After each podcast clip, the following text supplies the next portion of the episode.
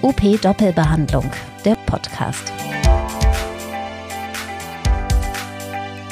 Die eine Generation geht, die andere kommt. Ein üblicher Vorgang, wenn Praxisinhaberinnen und Praxisinhaber sich zur Ruhe setzen und Räumlichkeiten und Team weiterreichen. Dabei ist es ein großer Unterschied, ob jemand von außen neu zum Team stößt, aus den eigenen Reihen kommt oder gar zur Familie gehört. Oder nicht? Wie ist es, eine Therapiepraxis von den Eltern zu übernehmen? Welche Rolle spielen Tradition, Vision und Familienmuster?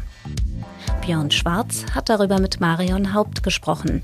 Sie ist Inhaberin des Zentrums für Therapie und Training Jürgen Beck und Marion Haupt in Fürth. Hallo Frau Haupt. Hallo Herr Schwarz. Schön, dass Sie sich heute Zeit genommen haben. Vielleicht mögen Sie einmal kurz erzählen, wer Sie so sind, was Sie machen, ähm, wo Sie herkommen, damit wir einen kleinen Überblick bekommen. Ja, das mache ich gerne. Also mein Name ist Marion Haupt und ich habe 1999 meinen Abschluss zur Physiotherapeutin gemacht. Bin davor ähm, quasi in einer Praxis groß geworden, denn die Praxis war bei uns im Reihenhaus. Das Erdgeschoss war Praxisbereich und der Keller dann auch. Das heißt, wenn ich nach Hause kam, war ich schon in der Praxis sozusagen. Von dem her habe ich das äh, ja mit dem Atem und mit meiner Nahrung sozusagen auch die Praxisluft äh, aufgesogen und wollte dann natürlich auch das machen, was mein Vater macht, Menschen helfen. Das habe ich ja sehr nah mitbekommen. Und von dem her war relativ schnell klar, was ich dann, dann auch werden möchte und damit natürlich auch, dass ich die Praxis dann mal übernehmen werde. Und das war dann 2007 soweit, dass wir erstmal von einem Einzelunternehmen in eine Partnerschaftsgesellschaft umfirmiert haben, weil er sich noch nicht so ganz rausziehen wollte und wir gesagt haben, okay, wir machen das zusammen. Und 2019 war es jetzt dann soweit, dass er gesagt hat, er gibt mir jetzt seine Anteile und ich übernehme die Praxis komplett. Okay, spannend. Ähm, wenn Sie mal so den Verlauf äh, der Praxisentwicklung betrachten, so gab es Schwerpunkte, als Ihr Vater das auch alleine gemacht hat. Haben die sich verändert, als Sie es zusammen gemacht haben? Und gab es dann noch mal eine dritte Veränderung oder eine zweite Veränderung, als Sie alleine waren? Die Schwerpunkte haben sich nicht verändert. Also es hat sich mit dem Aufbau immer vergrößert, sowohl räumlich als auch dann personell. Also es, da mein Vater erfolgreich war, hat, war schnell immer mehr Arbeit da, als er alleine bewältigen konnte. Und dann hat er Mitarbeiter eingestellt. Bis zu fünf, glaube ich, waren bei uns noch im Reihenhaus. Wir haben eben immer wieder angebaut. Erst wurde der Keller ausgegraben, mhm. da wurde dann noch eine Sauna gebaut und ein Tauchbecken und eine Unterwasserwanne. Ähm, und dann wurde noch ein am Haus was angebaut, dann wurde noch ein Wintergarten dran gebaut und dann war es eigentlich so, dass wir gesagt haben, na ja, also jetzt gibt es nichts mehr, wo wir da noch anbauen können. Und dann sollte neu gebaut werden. Da war ich 13, 14 Jahre alt. Und meine Eltern haben gesagt, na ja, also wenn sie jetzt neu bauen, dann wird das groß und sie verschulden sich da so und haben mich gefragt, möchtest du das denn dann mal übernehmen? Weil dann würden sie sozusagen das Risiko auf sich nehmen, wenn da sichergestellt ist, dass da ein Nachfolger da ist, der das Ganze dann auch ähm, auf sich nimmt und, und weiterhin weiterführt. Genau. Jetzt diese Frage haben Ihre Eltern Ihnen schon mit 13 Jahren gestellt? Ja. Können Sie sich noch mal erinnern, wie da so das Gefühl war, dass so eine Frage in dem ja wirklich zarten Alter gestellt wird? Ähm, damals, ich fand es ja toll, was er gemacht hat ähm, und war da auch Feuer und Flamme. Allerdings habe ich auch später gemerkt, dass es meinen Fokus sehr eingeschränkt hat. Also ich war dann auch äh, quasi festgelegt und habe mich dem Ganzen sehr verpflichtet mhm. gefühlt. Und auch dann später, als es um Abitur ging und Ausbildung, gesagt, na ja, ich brauche ja eh nicht gucken, was ich mache, ja sowieso Physiotherapeutin, ähm, was mir auch ja andere Wege vielleicht verbaut hat, dadurch, dass ich so früh diese Entscheidung getroffen habe und das dann für mich auch so gesetzt war und ich ja dann auch mir wenig andere Sachen zugestanden habe, sozusagen. Gibt es denn einen Schwerpunkt Ihrer Praxis? Also gibt es, wo Sie sagen, darauf sind Sie in der Praxis sehr fokussiert? Also mein Vater war früher Betreuer der Radnationalmannschaft, der Bahnradfahrer, ist dem Radsport sehr verbunden und generell den Sportlern. Und also da Sport ist so seins, wo er herkommt mhm. und was ihm, was ihn mit Leidenschaft erfüllt. Dadurch entstand auch ähm, eine Beziehung mit Japan, wo er dann die japanische Kryotherapie sozusagen importiert äh, nach Deutschland gebracht hat und das dann wieder an Therapeuten weitergegeben hat. Die Kryotherapie eignet sich ja auch gut bei allen möglichen orthopädischen und chirurgischen Geschichten, also nach OPs äh, in der Orthopädie, Hüftarthrose, Kniearthrose, Schultern. Ähm, das ist so tatsächlich der Praxisschwerpunkt. Zum einen die Sportler, wobei das wenige sind, und das Hauptgut einfach die chirurgisch-orthopädischen Patienten. Jetzt haben Sie ja beschrieben, ähm, dass, dass Sie sehr jung waren, als es relativ klar war, dass Sie die Praxis übernehmen. Und ähm, wenn ich so äh, aus anderen Beratungskontexten mich erinnere, dann so bei, bei Ärzten und Krankenhäusern habe ich mal gehört, systemisch, wenn da jemand sich weiterentwickeln will, dann muss der einmal weggehen, sich dann seine Spuren woanders verdienen, in einer anderen Klinik und kann dann zurückkommen. Wie war das bei Ihnen? Sind Sie auch mal woanders gewesen, haben mal in einer anderen Praxis geguckt, wie es da so geht? Oder war Ihre Entwicklung tatsächlich in der Praxis stetig bei den Eltern? Nein, ich habe auch gesagt, nach der Ausbildung, ich gehe erstmal woanders hin, weil in der Praxis bin ich ja dann noch den Rest meines Lebens sozusagen. Deswegen wollte ich erstmal mir was anderes anschauen, wie andere das dann so machen und handhaben und wie es in anderen Praxen läuft. Und war da erst allerdings in einer ganz kleinen Praxis in Nürnberg und habe dort zwei Jahre gearbeitet und bin dann als Angestellte erstmal bei mir zu Hause dann wieder eingestiegen. Und wenn Sie jetzt mal so einen Blick zurückwerfen, der, das war ja, wenn ich das richtig äh, mitbekommen habe, relativ klar, dass Sie die Praxis irgendwann mal übernehmen sollten und auch wollten, soweit man sich damit 13 schon committen kann.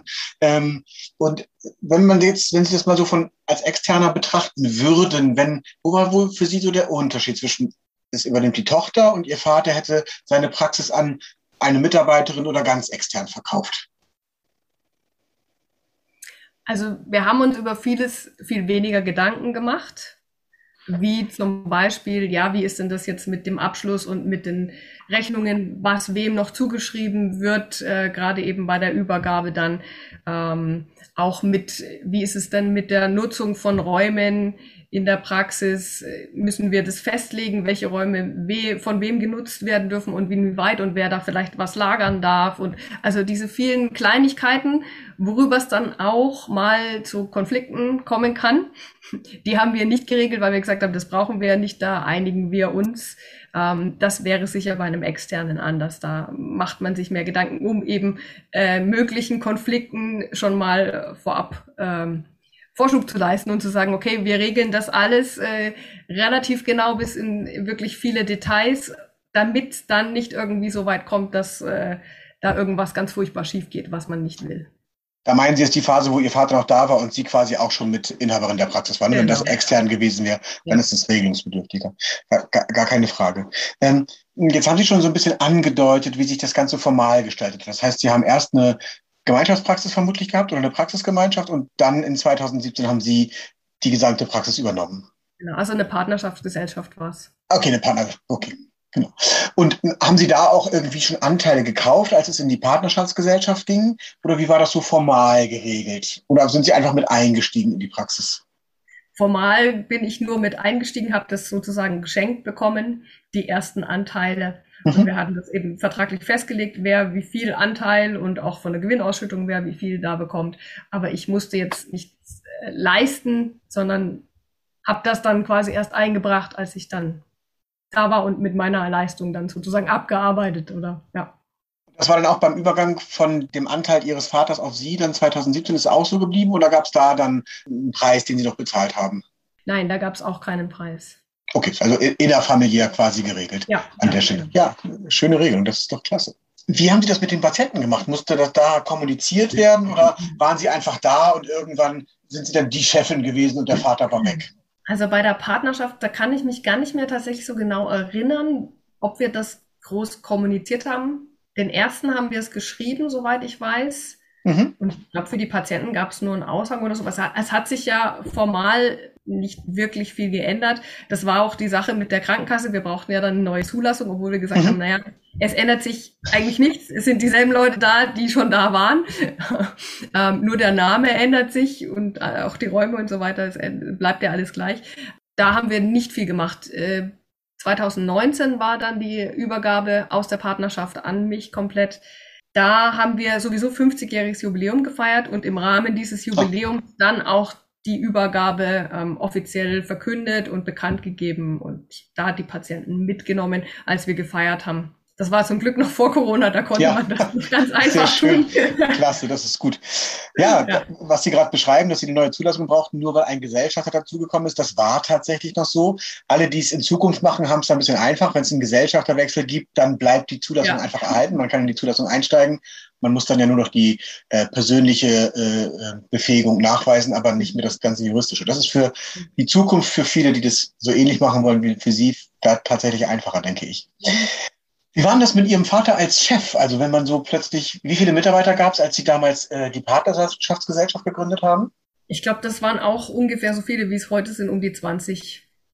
Und wie war das dann so plötzlich, als, als Chefin neben dem Vater zu arbeiten? Ähm, nicht einfach, sagen wir es mal so. Mhm. ähm, mein Vater ist durch und durch Therapeut. Und es war früher so, dass aufgeteilt war, dass meine Mutter Büro macht und alles andere, teilweise auch Rezeption. Und mhm. er ist wirklich an der Bank und hat zwar die Ideen, was er gerne umsetzen möchte, auch baulich vielleicht oder welche, welche Schwerpunkte noch mit dazu nehmen oder, also da, da ist er der, die treibende Kraft. Aber die Umsetzung selber und alles, was organisatorisch und bürotechnisch angeht, war meine Mutter zuständig. Und quasi diesen Part habe ich dann so fast noch dazu bekommen. Ich war ja auch Therapeutin mhm. ähm, und musste dann gucken, dass ich zwei Personen in einer irgendwie unterbringe und habe dann auch von meiner Therapiezeiten geblockt fürs Büro. Ähm, das kam bei meinen Eltern gar nicht gut an. Die haben gesagt, okay. Mensch, und du müsstest doch viel lieber an der Bank stehen und Patienten behandeln, weil du bist doch so eine gute Therapeutin und so gut qualifiziert. Und da hatte ich immer wieder äh, Kämpfe auszufechten, äh, um klarzustellen, dass ich ja auch Zeit brauche, um die Praxis zu führen. Also gerade mit so vielen Mitarbeitern, die können nicht mehr alle einfach so äh, ja, vor sich hin arbeiten, so wie das im Reihenhaus ging. Da war man ganz anders verbunden mit vier, fünf Leuten. Da geht das noch, wenn ich nicht wirklich äh, Zeit habe für die Mitarbeiter. Da kann ich viel mal so regeln. Bei 20, so zwischen Tür und Angeln alles zu klären, äh, ist schwierig. Das heißt, Sie haben das relativ schnell erkannt, dass auch Unternehmens- oder Praxisführung Arbeit ist, ne? Ja. Das Wobei ich lang gebraucht habe, das zu kommunizieren. Also ich habe mhm. oft gesagt, wenn ich aus dem Büro raus bin, jetzt gehe ich wieder was arbeiten. Das ist also spannend, ob ich im Büro nicht arbeiten würde, ja. Das ist spannend, dass Sie das so erzählen. Das ist so ganz eine ganz typische Antwort äh, von ganz vielen Kolleginnen und Kollegen von Ihnen. Wenn wir so Praxiswertgutachten machen, dann ist da ja mhm. auch drin kalkulatorischer Unternehmerlohn. Und dann frage ich, wie viel arbeiten Sie am Patienten äh, und wie viel arbeiten Sie dann für die Unternehmensführung? Und dann bekomme ich als Antwort immer, ja, also ich arbeite so 25 Stunden. Ähm, und dann mache ich noch Büro und äh, Abrechnung und dann denke ich mal, hey, das ist auch Arbeit. Das ist ganz, ganz ja. wichtig, auch das anzuerkennen. Ne? Das, ja. Aber das ist tatsächlich das ist so ein Generationenthema. Das wird jetzt einfacher. Und so wie für Sie das auch einfach ist, das auszusprechen, geht es tatsächlich ein bisschen schneller so an der Stelle. Gar keine Frage. Wie war das so bei den Mitarbeitern und diese Mitarbeiterführung? Gab es da irgendwie so Übergangsphasen? Gab es da so Dinge, worauf Sie von sich aus geachtet haben, damit nichts in die Hose geht? Ja, Wobei es trotzdem nicht funktioniert hat. Also mhm. ich habe, habe versucht, ganz viel Sicherheit zu geben und äh, da keine Ängste aufkommen zu lassen und habe gesagt, es ändert sich ja nichts, es bin nur jetzt ich Chefin und äh, habe mir dann alle, alle Arbeitsverträge ja auch neu gemacht für die Partnerschaftsgesellschaft und da dann schon festgestellt, was da an Bandbreite von Arbeitsverträgen da war und habe versucht, es irgendwie dann anzugleichen. Und dann gab es natürlich schon die ersten, und was passiert jetzt? Mhm. Und jetzt ist auf einmal doch irgendwie alles anders und habe dann Personalgespräche eingeführt, wo auch den Leuten erstmal gar nicht klar war, was will sie denn jetzt? Gibt es irgendwas Schlimmes? Passiert jetzt irgendwas in dem Gespräch, dass ich jetzt irgendwie mir was ganz Schlimmes anhören muss? Das hat tatsächlich viele Jahre gebraucht, bis sie jetzt so weit sind, dass sie sagen, ja, das ist ein ganz einfacher Austausch und ich möchte einfach nur wissen, wie es ihnen so geht und äh, da schauen, was wir besser machen können, wie wir den Arbeitsplatz umgestalten können und so weiter. Also dass da viel mehr Interesse auch da ist als äh, nur quasi, ja, jetzt habe ich Personalgespräch und jetzt gibt's Kritik und jetzt hauen wir drauf. Ähm, ja, das war ein langer Prozess. hört sich so nach diesem historisch gewachsenen an in vielen Praxen so, wo Führung funktioniert, nach dich geschimpft ist genug gelobt. Und wenn ich da mal mit dir spreche, dann habe ich tatsächlich auch was zu kritisieren. Ja, genau. Und da diesen Lernprozess hinzubekommen, ja, toll, ja. dass das geklappt hat. Schön, da freue ich mich. Wie war denn das, als Sie dann 2019 die Praxis übernommen haben? Hat dein Ihr Vater Sie dann wirklich sich auch rausgezogen oder immer noch mal versucht, so Fäden so ein bisschen in der Hand zu behalten, was Führung angeht und, und Ausrichtung der Praxis? Also er ist immer noch da, arbeitet mhm. auch immer noch am Patienten, er hat letztes Jahr seinen 80. Geburtstag gefeiert. Toll. und ähm, ist aber, glaube ich, immer noch der mit den meisten Stunden an der Bank und auch oft früh der Erste und abends der Letzte. Ja, weil das sein Herzblut und sein Baby ist. Er sagt zwar oft, ich habe ja nichts mehr zu sagen, aber oft möchte er dann schon trotzdem noch, dass es läuft, wie er das gerne möchte. Ja. Wie kriegen Sie das hin, wenn, wenn es dann mal Ihren Vorstellungen widerspricht, dann Ihre Seite durchzusetzen, ohne ihn vor den Kopf zu stoßen? Ähm, ja, mal besser, mal, mal schlechter. Ja, das ist, kommt immer ein bisschen aufs Thema auch drauf an. Und zum Glück sind die Mitarbeiter tatsächlich, die merken, dass das so, wie ich mache, gut ist und ihnen auch zugute kommt und dass die Atmosphäre tatsächlich auch wirklich gut ist in der Praxis und von dem her, die stehen voll hinter mir. Und das macht es natürlich auch nochmal leichter, dann zu sagen, ja, er möchte das gerne anders, aber ja, das, jetzt machen wir es eben trotzdem so, wie ich das will. Schön. Ja. Wenn jetzt jemand mal auf Sie zukommt und sagt, Mensch, Sie haben doch auch die Praxis Ihres Vaters übernommen. Haben Sie einen Tipp für mich, wie man das hinbekommen kann, dass man vielleicht so ähm, kritische Themen oder Uneinigkeiten auf der Arbeit nicht mit nach Hause in die Familie nimmt? Wie kann man das gut trennen? Das ist bei uns tatsächlich schwierig. Mhm. Weil also in unserer Familie tatsächlich Praxis ist so ein allumfassendes Thema, dadurch, dass meine Mutter ja auch drin war oder drin ist. Ähm, auch mein Bruder, der zwar nicht im Beruf ist, aber der sich dann um die Haustechnik kümmert oder um unser Bewegungsbad, der ist da also auch mit involviert. Und dann ist oft, wenn wir uns auch zum Mittagessen treffen oder so, dass meine Mutter da eine Liste hat und sagt, oh, das wollte ich dich noch fragen und das wollte ich dich noch fragen. Also da ist es wirklich schwierig, eine klare Rollentrennung zu haben. Mhm. Das äh, wäre sicher was, äh, was ganz viel Sinn macht, zu sagen, okay, jetzt bin ich in meiner Funktion als äh, Chefin oder als Unternehmerin, spreche ich mhm. zu dir und dann eben in einem anderen Kontext zu sagen, ja, und jetzt bin ich einfach nur deine Tochter. Also ich glaube, da verquickt sich bei uns schon auch immer noch mal was, dass er in mir einfach die Tochter sieht und ja. nicht die Unternehmerin. Okay, das heißt, ja, das wäre so ein Tipp, genau das wäre so ein Tipp für andere, dass man sagt, versucht das klar zu machen, sagen, Achtung, ja, die Rollen zu trennen. Es gibt ja so diese von De Bono, diese Methode, wo man sich so Hüte aufsetzt. Vielleicht ja. wäre das so, wo man das äh, da tatsächlich ganz gut hinbekommen kann. Ein letztes Thema, was Sie gerade so nebenbei angeschnitten haben, was ich in der Beratung ganz oft gefragt wird. Sie haben gesagt, Sie haben einen Bruder. Wie haben Sie das geregelt, als dann die, die restliche Praxis auf Sie übergang ging?